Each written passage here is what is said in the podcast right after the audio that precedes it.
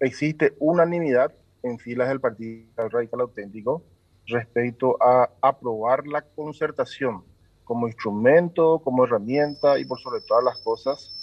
como elemento de unión de los paraguayos que buscan la alternancia en la República del Paraguay. Así que por ese lado, creo que va a ser mero trámite el desarrollo de la convención. También tal vez se discuta un poco más lo referente a la paridad, porque el directorio partidario ha aprobado se pueda discutir en el seno de la convención eh, extraordinaria la posibilidad de que la lista de, oficial del partido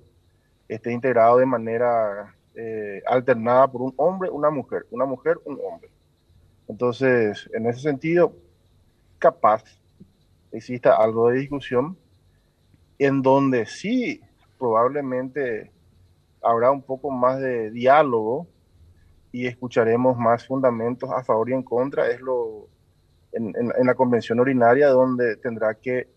aprobarse o rechazarse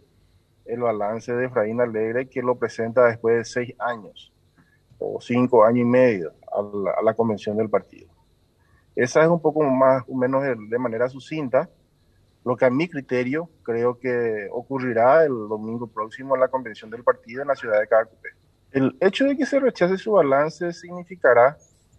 que, en primer lugar, se permita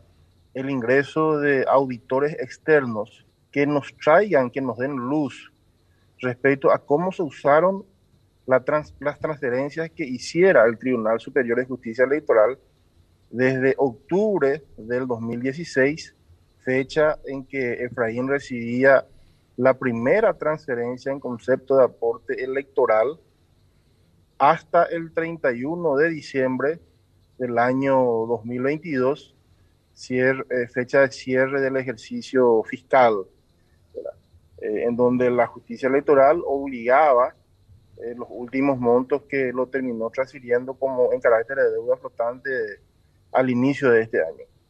Según datos oficiales del Tribunal Superior de Justicia Electoral, Efraín Alegre recibió 56 mil millones en concepto de aporte, 58 mil millones en concepto de aportes electorales de octubre del 2016 a finales del, al cierre del ejercicio fiscal 2021 y recibió 13 mil millones en concepto de subsidio electoral. El subsidio electoral es el, monto que le corresponde al partido por los votos obtenidos en la legislatura. Luego, también Efraín Alegre eh, obtuvo un préstamo del sistema financiero, en realidad varios préstamos, que totalizaron entre sí 21 mil millones de oranillas. Queremos que los auditores nos digan dónde se colocó, qué uso y aplicación se le dio a esos fondos, porque los documentos que Efraín envió son meros balances y estados de resultados. Los documentos respaldatorios no se han anexado entre los papeles que envió a los convencionales. Y como se resiste a hacerlo,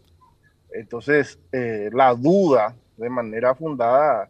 recae en su administración y entre, y entre quienes colaboraron con él. Creemos que en ese sentido Efraín sí hoy se constituye en un obstáculo